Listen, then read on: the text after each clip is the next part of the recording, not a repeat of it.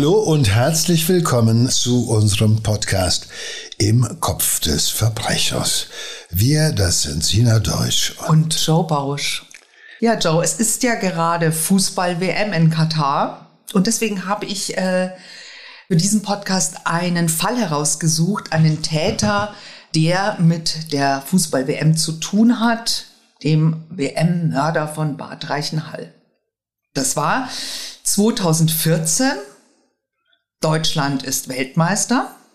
Wir erinnern uns, das ganze Land hat gejubelt vor Glück und äh, friedlich gefeiert. Äh, aber es gab einen jungen Mann, der war auch beim Public Viewing, der hat den Sieg miterlebt, aber der will nicht feiern, weil er hat jetzt Lust, einen Menschen umzubringen. Er hat Lust, einen Menschen mit dem Messer in den Kopf zu stechen und zwei Zufallsopfer werden seinen Weg kreuzen. Ja, das ist ja vielleicht auch etwas. Äh, es gibt eine tolle Untersuchung, fällt mir dazu ein, äh, wenn man Männer äh, im Fußballstadion unmittelbar während dieser ganzen, also als Fan, wenn man das sieht, steigen die Testosteronwerte tatsächlich an. Halten dann sich relativ lange auf einem hohen Niveau und brechen dann auf dem Weg in die Stammkneipe oder auf dem Heimweg brechen sie wieder ab. Aber es ist schon spannend, dass offenbar durch dieses gemeinsame Erlebnis des Public Viewings oder im Stadion dieses gemeinsame Anfeuern und ey, und weißt du, das führt dazu, dass man, äh, dass offenbar das Testosteron steigt. Das ist aber jetzt nichts, was ich jetzt zum ersten Mal erforscht hätte, sondern das weiß man. Aber weil das ist ja doch etwas ungewöhnlich. Da ist Deutschland gerade Weltmeister geworden. Alle sind zufrieden, liegen sich in den Armen. Man ist versöhnt, man ist ja nicht frustriert, man ist ja im äh, Hochgefühl, ähm, in dem überhaupt ein Fußballfan nur sein kann. Aber offenbar ist das ja auch ein Geist, ein Typ, dem der irgendwie ähm, strange äh, unterwegs ist, sage ich mal. Einer, der äh, auf einmal Lust hat, irgendwie, äh, damit er auch gut drauf kommt. Oder vielleicht will er auch in die Geschichte ein. Oder auch, dass er merkt, ja genau, auch ein guter Gedanke von wegen, hey, jetzt die haben Geschichte geschrieben, sagt ja. dann der Reporter, Deutschland hat Geschichte geschrieben. Wir haben, glaube ich, damals wirklich ein sensationelles äh, Turnier gespielt, 2014. Ja, allerdings. Äh, und äh, ähm, jetzt auf einmal, ja, hey, das sind alles Menschen, die werden für ewig in die Geschichte eingehen und ich arme Wurst mich, von mir weiß noch nicht mal einer, dass ich heute hier war und beim Public Viewing zugeguckt habe. Was auch immer diese Menschen äh, äh, angeht. Also es ist jedenfalls äh, ein Abend, der im Gedächtnis der Menschheit bleibt. Und für ihn, und ich denke, es ist eine sehr, ich sage das mal vorsichtig, äh, ähm, für diesen ähm, frustrierten gescheiterten und äh, nicht Fußballhelden. Nicht Fußballhelden und sowas der Auslöser für eine grausame Tat. Also es ist ja eher, wenn man ihn später gesehen hat, eher so ein Milchbubi. Ja, er ist auch äh, gerade mal 20, wobei das sind ja die meisten Fußballspieler auch. Der Täter hat sich bei den Gebirgsjägern verpflichtet und äh, seine Freizeit verbringt er mit Killerspielen auf dem Computer. Also ganz befriedigend scheint ihm, äh, scheint ihm die Ausbildung äh, zum Gebirgsjäger jedenfalls äh, nicht äh, zu sein. Er ist offenbar jemand, der gerne auch ein Killer wäre äh, wie im Übrigen auch äh, einige andere Täter, über die gesprochen haben. Kannst du dich erinnern an diesen furchtbaren Täter von Herne, der auch unbedingt mhm. zur Bundeswehr ja. wollte, wurde dann Gottlob nicht genommen, äh, weil die früh genug gemerkt haben, welches Geisteskind er ist. Und äh, äh, er hat so seine Welt, äh, der ihm auf dem Monitor, die ihm auf dem Monitor halt einfach entgegenleuchtet. Das ist seine Welt. Und ähm, das ist für ihn ähm, immer mehr die ähm, richtige Welt sozusagen. Da ist er mächtig, da ist er wer, da kann er was bewirken. Äh, je höher das Chor, äh, desto höher sein Selbstwert und äh, Da ist er nicht irgendein Niemand, sondern hier ist er der Bestimmer, der alles kontrolliert, der die Fäden zieht oder zumindest die richtigen Tasten drückt. Und äh, offenbar ist es aber auch etwas, was ihm einerseits äh, eine gewisse Befriedigung verschafft, aber doch nicht den letzten Kick. Ja, niemand nimmt ihn so wirklich ernst, vor allem in dieser Nacht nicht. Es ist nämlich tatsächlich so, dass er äh, einer Gruppe von Kameraden gesagt hat, ich gehe jetzt raus und bringe jemand um. Und ähm, man könnte jetzt äh, darüber diskutieren, hat er gehofft, dass man ihn stoppt oder das ist kein Hilfeschrei. Ja. Ich glaube, hey, wenn, die, wenn, wenn du einem begegnest, irgendwie nach dem Public Viewing und dann er sagt, du, ich, boah, ich gehe jetzt los, ich kann ihn umbringen. Ich springe jetzt jemanden um, dann guckst du den an und sagst, ja, mein Gott, ja, du hast vielleicht ein bisschen viel getrunken, bist ein bisschen übereuphorisch. Ist auch krass, was du da sagst, aber äh, weit entfernt von einem Hilfeschrei. Ähm, nicht so der Satz, ich bin auf dem Wege, Furchtbares zu tun, haltet mich davon ab. Äh, äh, ich glaube das nicht, weil ich glaube, er hat schon öfter solche ähm, ähm, Gedankengänge geäußert. Das glaube ich ganz bestimmt. Also irgendwie angedroht oder wie auch immer. Jedenfalls, äh, er erscheint diesen Kameraden irgendwie doch als ein Wichtigtour, dem auch keiner glaubt. Und äh, ich meine, wenn man ihn dann gesehen hat, wie er aussah, hast du gedacht, naja gut, eher, ähm, wie willst du das machen? Also, ähm, du bist nicht der Typ dafür. Du siehst noch nicht mal so aus.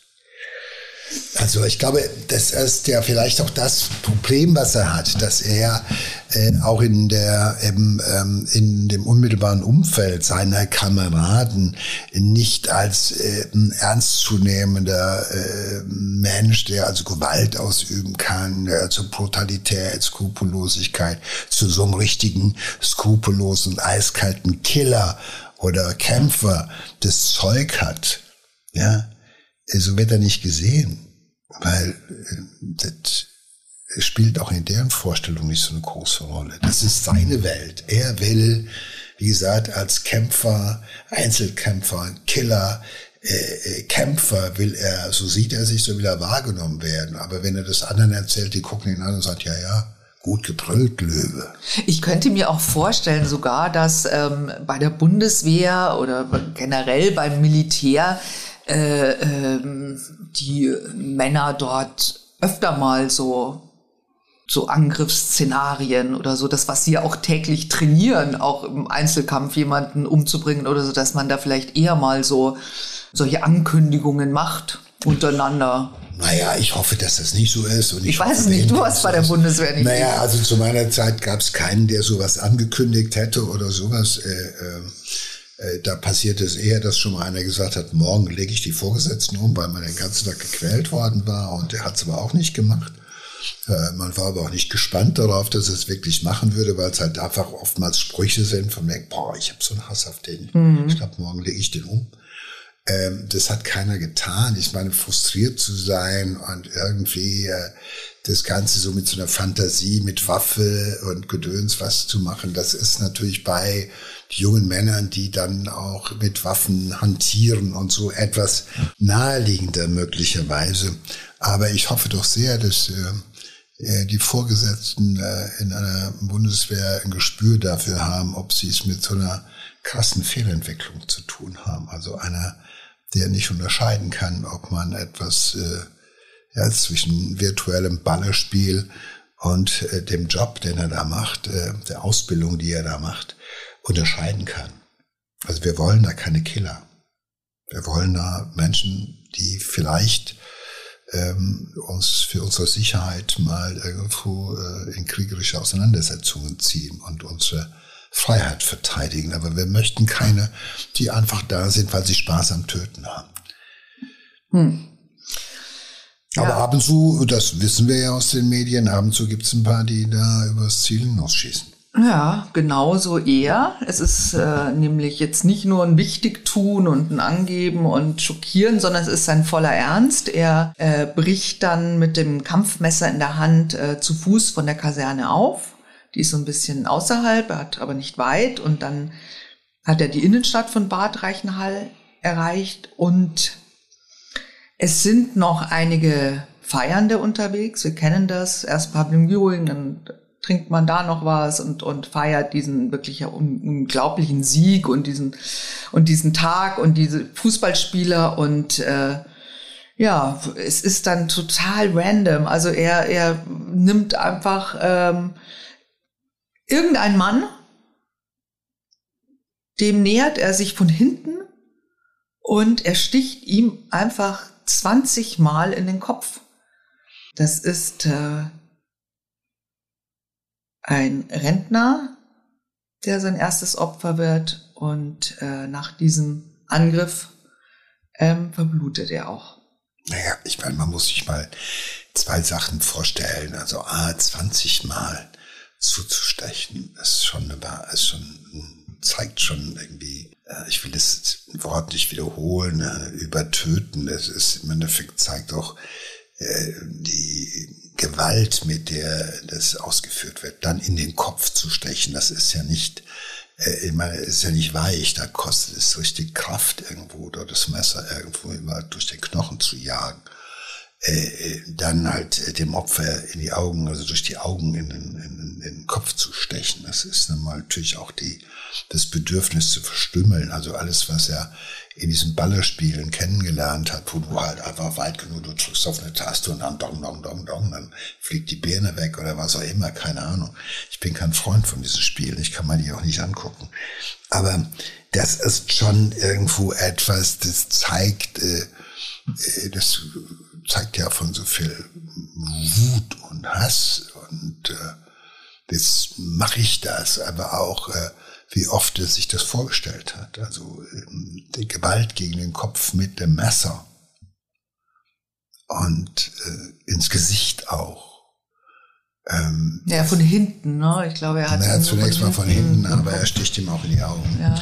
Und äh, das ist so etwas, es ist ja, die Opfer werden ja zutiefst entmenschlich. Da ist ja, das ist ja, das Opfer ist ja nicht mehr, das ist doch scheißegal, ob der 64 ist, Rentner ist, Haare hat keiner. Da ist ja nicht, das Opfer ist ja absolut zufällig herausgepickt. Ja, ja es hat ihm nichts getan. Es besteht keine Beziehung zu diesem mhm. Opfer.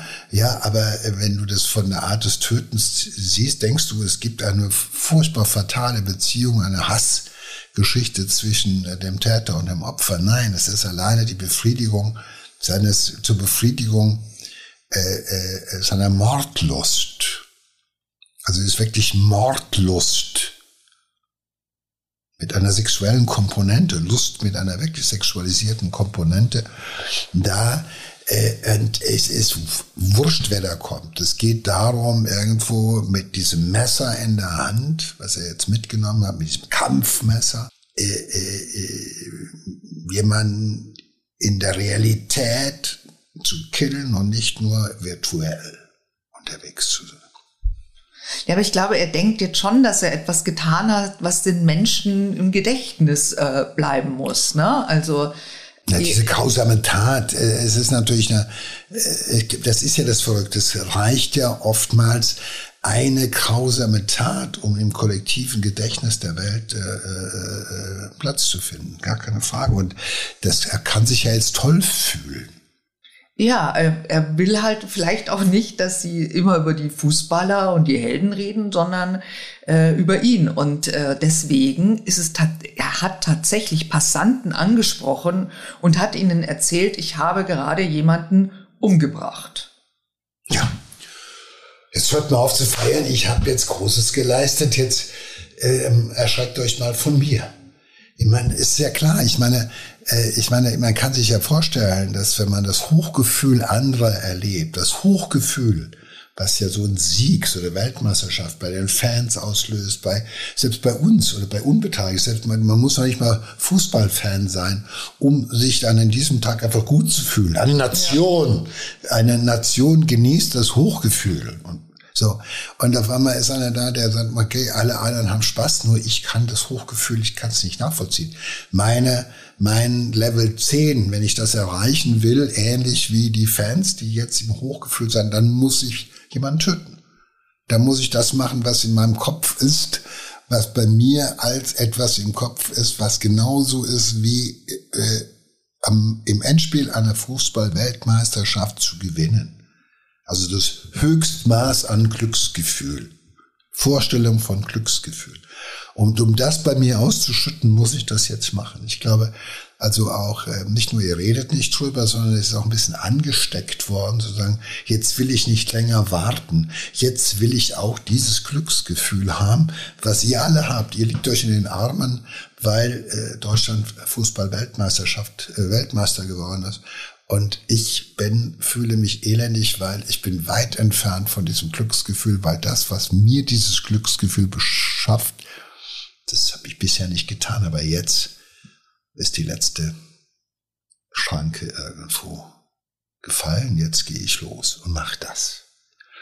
Also ich glaube, so wird auch ein Schuh daraus. Also dieses, dieses konkurrierende mhm. Gefühl, durchaus, äh, ja. auch durchaus zu sagen, hey Leute, was macht ihr euch? Ihr feiert hier. Hey, ich habe gerade einen Menschen abgestochen. Hey, bin ich niemand oder sowas? Er will ja auch, dass er hm, er will ja sein Glücksgefühl auch teilen, so wie die anderen das auch, die ja. sich in den Armen liegen. Und das zeigt ja, wie krank, wie krank er in seiner, in seiner Denke ist. Ja, und es äh, funktioniert halt äh, überhaupt nicht, weil natürlich alle, äh, ja klar, ich meine, natürlich sind die meisten wahrscheinlich auch angetrunken gewesen, ja, ja, aus der Kneipe gekommen, da kommt dann ein Irrer und sagt, ich habe jemand umgebracht, da wirst du auch sagen, ja komm, Geh mal, Gut, heute ist nicht der Tag. Ich, ja. höre, ich höre dir an jedem anderen Tag zu, aber ja. bitte, heute ist Deutschland Fußball-Weltmeister geworden.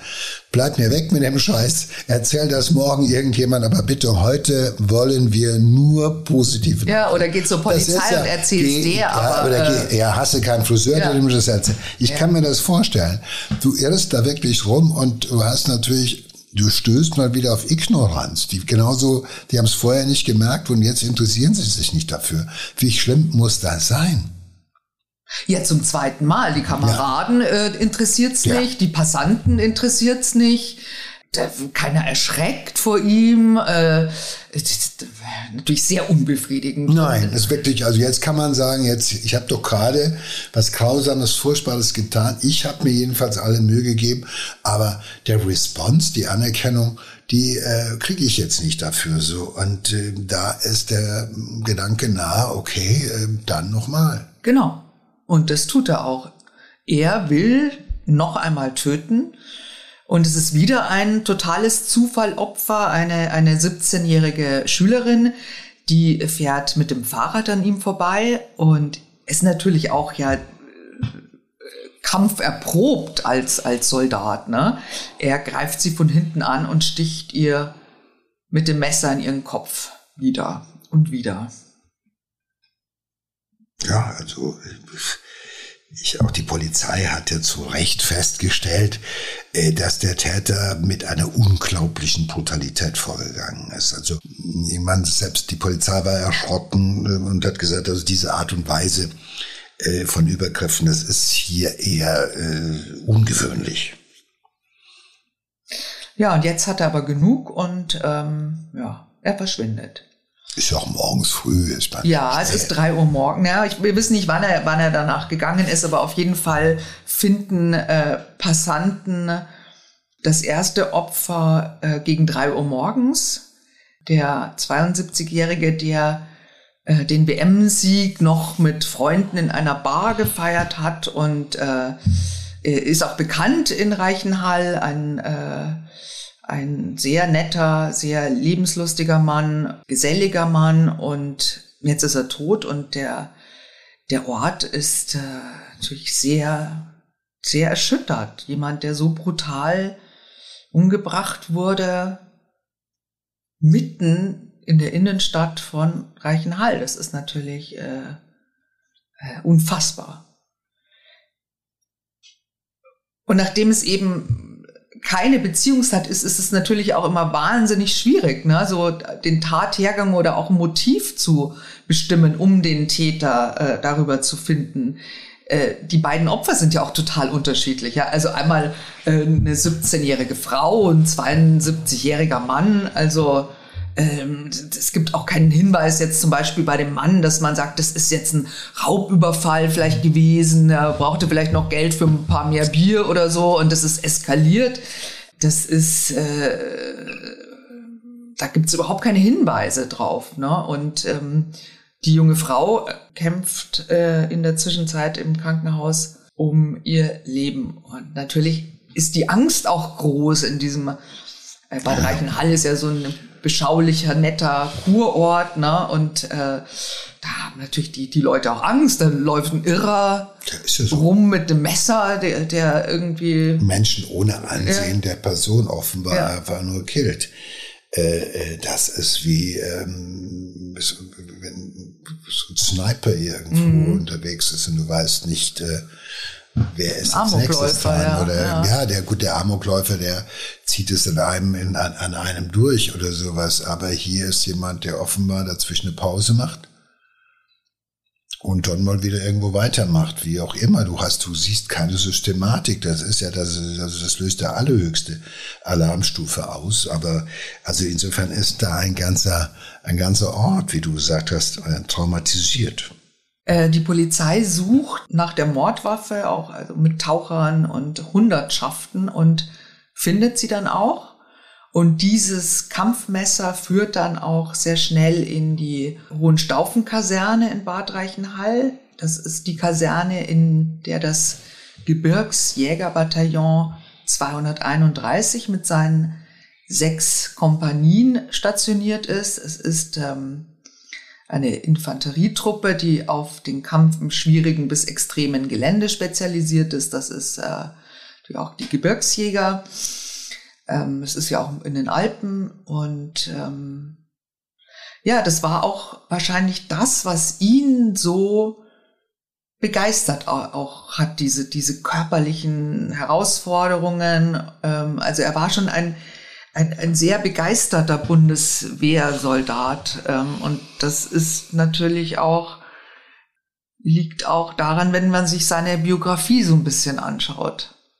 Naja, gut, er ist natürlich schon auch jemand, der zu einer Elite-Einheit, das ist der Gebirgsjäger, galt oder gilt immer noch als Elite-Einheit, weil die müssen körperlich ziemlich fit sein, die müssen klettern und machen und schießen und kämpfen. Also da ist ja da oben im Gebirge kannst du so schlecht mit Panzern rumfahren. Deshalb ist dann sozusagen noch der, der Mann, der Kämpfer, der erzählt dann noch mhm. was. Und wir kennen alle irgendwie Sylvester Stallone im Kampf irgendwie gegen äh, Russen irgendwo in Afghanistan irgendwo mit dem also alleine kämpft, das ist halt was. So, das begeistert uns ja auch als Zuschauer ein Stück weit. Aber wie gesagt, was es angedeutet ist, ist natürlich auch äh, ähm, bei ihm eine besondere Biografie. Ähm, die ist schon auch irgendwie pff, nicht ganz ohne. Also er hat in einem Kinderheim gelebt. Er war ähm, kurzzeitig obdachlos. Er hat es eigentlich in, in Ausbildungen, in Berufen nicht so richtig,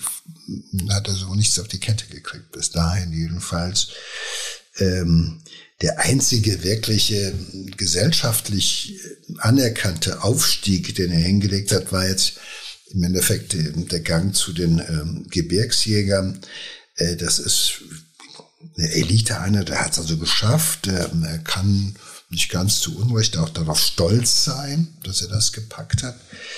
Ähm, aber seine, seine tiefe Frustration, die ihn beherrscht und seine Wut, hm, worauf auch immer, also ähm, die Unzufriedenheit, die wird er da auch nicht los. Es ist, er hat es zwar eigentlich geschafft, aber offenbar äh, genügt das nicht. Das löst bei ihm nicht die ähm, Befriedigung aus, die er sich erwartet hat. So muss man es ganz klar. Äh, ähm, und er hat jeden Tag die Möglichkeit, mit Waffen umzugehen. Er kann mit Waffen hantieren. Er lernt damit äh, perfekt äh, sozusagen äh, äh, umzugehen, aber er darf sie nicht so einsetzen, wie er das in seiner Fantasie gerne möchte. Also das ist natürlich etwas. Mhm. Ja, du ja. hast permanent das Messer, du hast das Kampfmesser, du hast die Waffen, äh, du gehst auf den Schießstand und feuerst, äh, du, äh, ich kenne das bei der Bundeswehr, da ist ja noch ein Kommando, das war sich Feind oder Russe hinter Holzstapel, feuerfrei, da konntest du da reinsemmeln oder sowas. Das hat natürlich auch in gewisser Weise Freude gemacht, gar keine Frage. Das ist äh, anders als äh, ähm, Cowboy und Indianer spielen. Äh, aber äh, ich glaube, wenn sich da irgendwo so die Grenzen verwischen zwischen dem, was du in der Realität tust und was du virtuell dann in deinen Baller- und Kampfspielen und Killerspielen weiterlebst, dann wird's gefährlich. Und so ist es bei ihm auch gewesen, weil ähm, auch wenn du bei der Eliteeinheit bist, so wie wir die Ausbildung machen, auch wie das gehandhabt wird, ist das immer ähm, noch ähm, sage ich mal, ein kontrolliertes, diszipliniertes Handwerk. Ja, das ist nicht, äh, das ist nicht, ähm, also und bei, bei, bei der Bundeswehr unterliegt das alles noch Befehl und Gehorsam. Das ist ja die Kontrolle. Ne? Wenn du sagst, irgendwie, das, die Schusswaffe wird an, Einsatz wird angeordnet oder äh, die Munition wird hinterher gezählt, das ist ja noch ein sehr kontrollierter, ein sehr disziplinierter Vorgang, jedenfalls wenn es optimal läuft. Also da ist kein Platz für einen durchgeknallten Killer.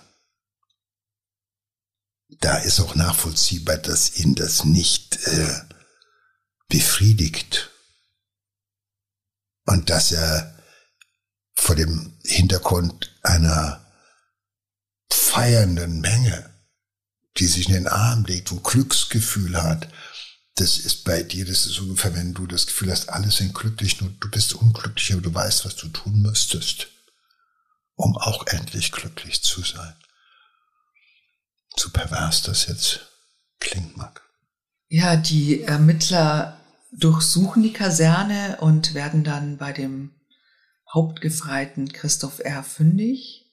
Das heißt, in äh, seiner Stube, äh, also die Stube und der Schrank, äh, wurden durchsucht und in diesem Schrank ähm, hat die Polizei Kleidung gefunden mit Blutanhaftungen. Ne? Man kann sich natürlich vorstellen, äh, 20 Messerstiche, das ist eine blutige Angelegenheit. Ähm, da äh, spritzt natürlich auch was. Und da ist natürlich auch dann äh, das Erstaunen auch irgendwie groß, dass dieser, dieser irre BM-Killer einer ähm, der dort stationierten Soldaten ist, weil auch dieser 20-Jährige ähm, diese dunklen Fantasien, aber das machen ja die meisten eigentlich, mit niemandem geteilt hat. Also ähm, die äh, Kollegen bei der Bundeswehr sagen auch, er war völlig unauffällig.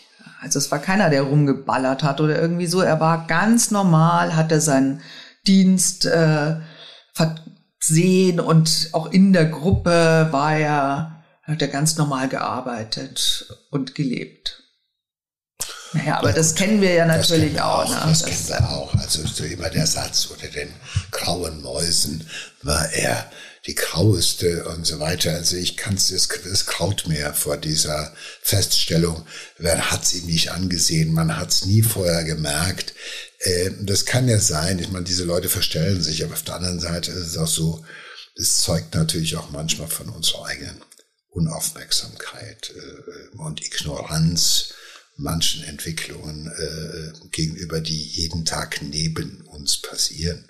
Mhm. Äh, äh, es bestätigt sich wieder ein wichtiger Satz, 90 Prozent der Verbrechen, die wir erleben, hätten, wenn irgendeiner zu irgendeinem Zeitpunkt X aufmerksam gewesen, seine Mitteilung äh, mitgeteilt, seine Wahrnehmung mitgeteilt hätte oder sonst was oder irgendwas unternommen hätte und gesagt, hey, der ist nicht in Ordnung, äh, dann wäre es verhindert worden. Das ist bei ihm genauso hätten die Kollegen, die gesagt haben, ich gehe jetzt mal ein bisschen töten, gesagt, hey, du sofort anrufen, dann lassen wir nicht alleine. Nein. Mhm. Hätte der ersten, den er gesagt hat, ich habe gerade jemanden umgebracht oder sowas, gesagt, hey Junge, äh, das klären wir jetzt erstmal. Äh, du, entweder bist du doof oder bist ein großspuriges Arschloch. Beides ist nicht in Ordnung. Überleg doch mal, ja. wenn du bist da in der Truppe, da kommt dir einer entgegengelaufen und der schreit, ich habe jemanden umgebracht, ich habe jemanden umgebracht, hört auf, wir und dann sagst du, ja komm, Arschloch, Also entweder hat er sie nicht alle, dann ist er genauso gefährlich wie jemand, der, oder er hat's gemacht, dann ist er doppelt gefährlich. Mhm. Man sollte also hingucken. Auch da wieder ein Fall, der beweist, äh, dass ganz viele Verbrechen äh, möglicherweise hätten verhindert werden können. Hier in dem Fall zumindest das zweite, wenn Menschen das richtige, mhm. den richtigen Schluss hergestellt hätten, sage ich mal, von dem, was sie gehört haben, mit und weiter nachgedacht hätten. Das ist ja auch das Erschreckende. Ja. Ich gebe das nochmal mit, fast 90 Prozent der Verbrechen, auch die, über die wir hier alle reden, äh, hätten verhindert werden können, wenn einer eine gewisse Wahrnehmung umgesetzt hätte, hätte entsprechende Vorsitzmaßnahmen getroffen und so weiter und so fort, dann hätte vieles verhindert werden können. Aber wir sind alle nur Menschen. Das muss man sagen. Wir sind auch manchmal bequem. Wir wollen auch uns nicht immer einmischen und wir haben auch nicht immer die Fertigkeit, irgendwo zu differenzieren. Was ist jetzt ein großspuriges Gelaber?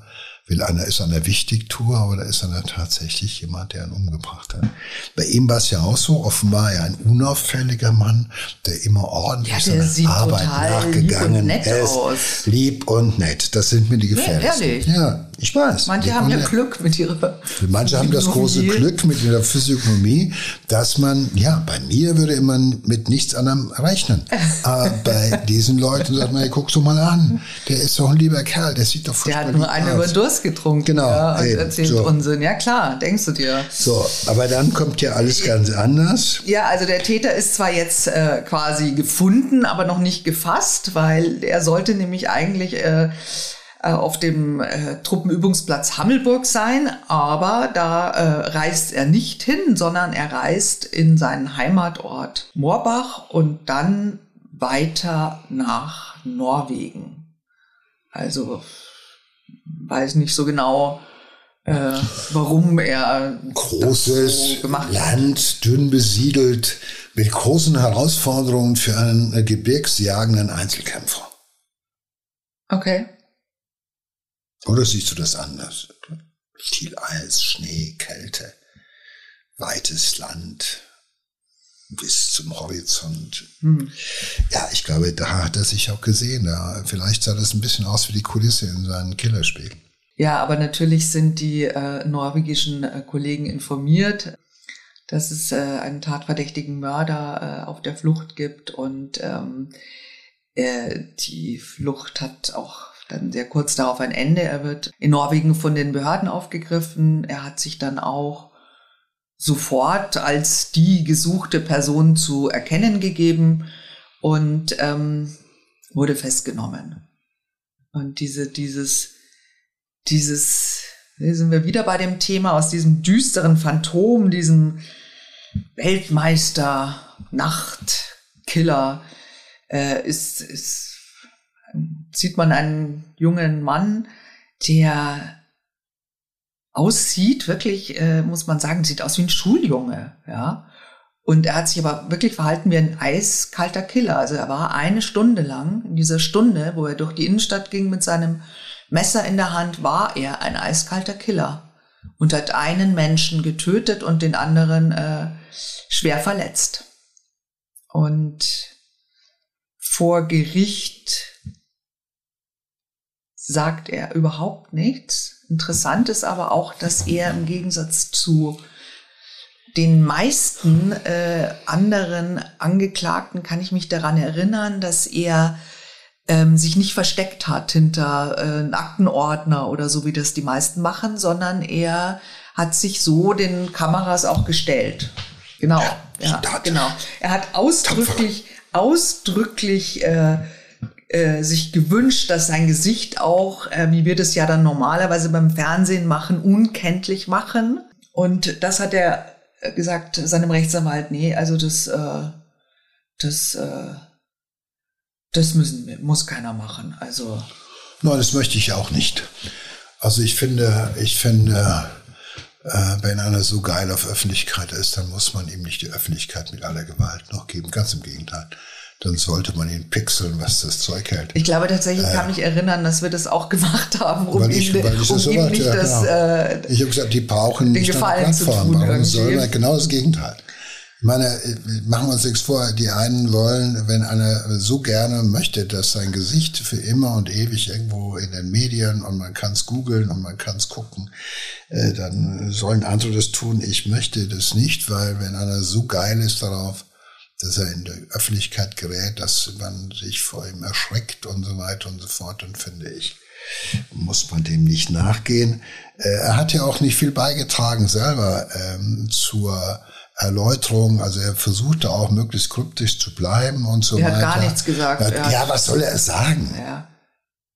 Ich meine, ich frage mich immer, was soll er beitragen, was er, was, wann sie ihm ins Hirn geschissen haben und wann es irgendwo losging mit äh, Fantasien und, ich meine, äh, Nochmal, es ist doch ähm, die Geschichte von einem Bubi, der ein äh, großer, bemerkenswerter Killer werden wollte. Also kein ausreichendes Selbstwertgefühl, äh, eine beschissene Biografie, sonst nichts auf die Kette ge gebracht.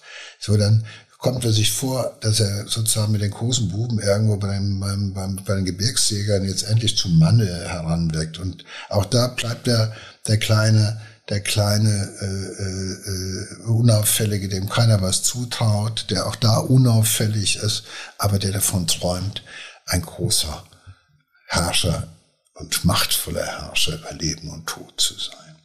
Der wäre er gerne, das kleine Licht. Dabei ist er natürlich äh, äh ein, ein ganz ähm, ein Mensch ohne Mut, das sieht man auch. Ähm, äh, die, äh, sein zweites Opfer, die 17-jährige Schülerin, die hat äh, ja also wirklich haarscharf überlebt. Äh, sie ist aber seit dem Überfall auf einem Auge blind. Und die ist so äh, wirklich, das war schon ein starker äh, Auftritt. Äh, sie schaut ihm auch ins Gesicht.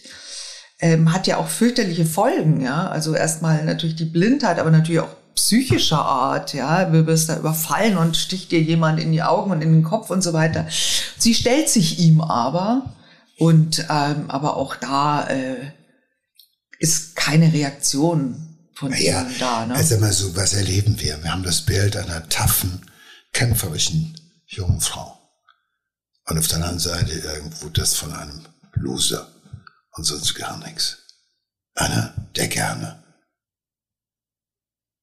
ein erwachsener Mensch geworden wäre und aber trotzdem irgendwo auf der Entwicklungsstufe hängen geblieben ist, irgendwo in kleinen, naiven Ohnmachtsfantasien sich erschöpft hat und darüber aufgegeilt hat. Dafür kassiert er seine Strafe.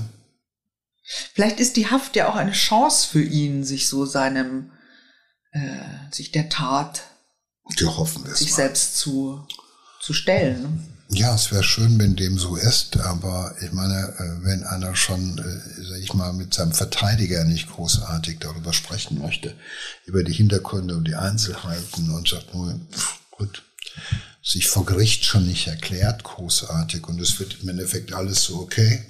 Ja, ich habe es gemacht, aber ich trage hier nicht wirklich viel zur Wahrheitsfindung bei. Da ist zu hoffen, dass er halt eben äh, tatsächlich irgendwo im Knast nachreift, durch Alterungsprozesse halt wirklich nachreift, um halt zu äh, überreißen, was ihn dahin getrieben hat und ähm, das zu erkennen, das kann man hoffen.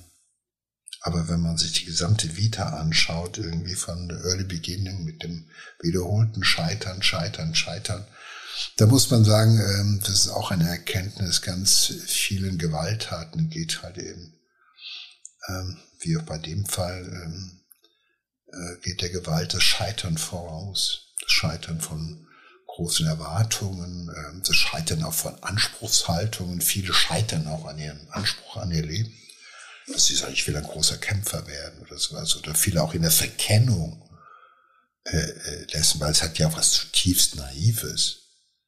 Irgendwie ähm, sozusagen in der Fantasie jetzt ein ein, ähm, ein machtvoller Krieger zu werden und bei der Bundeswehr zu merken, du hast A keine Macht, sondern da gibt's Leute Befehl und Gehorsam. Das sagt er hier, Also jeder andere, der schon zwei Tage länger da ist, hat ja da Macht. Also ich habe nirgendwo mehr meine Ohnmacht gespürt wie in den Monaten bei der Bundeswehr, wo mir wirklich alles, was ich, es wurde mir alles befohlen, ja, wann ich zu kriechen hatte, zu laufen hatte, zu robben hatte, äh, wann und wie viel ich schießen durfte und so weiter, also weit entfernt und äh, ähm, ja. Ja, also sein, sein persönliches äh, Finale ähm, tja, er wurde äh, dafür zu 14 Jahren Haft verurteilt. Was ich nur schwer nachvollziehen kann. Weil offenbar äh, 14 Jahre ist da ja, mm, ist man unter die Grenze gegangen. Ich glaube, es äh, hat das offenbar nicht als Mord gewertet. Das kann ja nicht anders sein, ja. sondern man hat es wohl als äh, äh, Totschlag oder ja, und dann noch Körperverletzung, Körperverletzung Totschlag und Körperverletzung äh, äh, zusammengezogen, äh, finde ich schon, also ja, also ich sag mal, ich habe schon einige erlebt, die haben äh, weniger getan und haben dafür aber dann die volle, die volle, das volle Maß kassiert. Hm.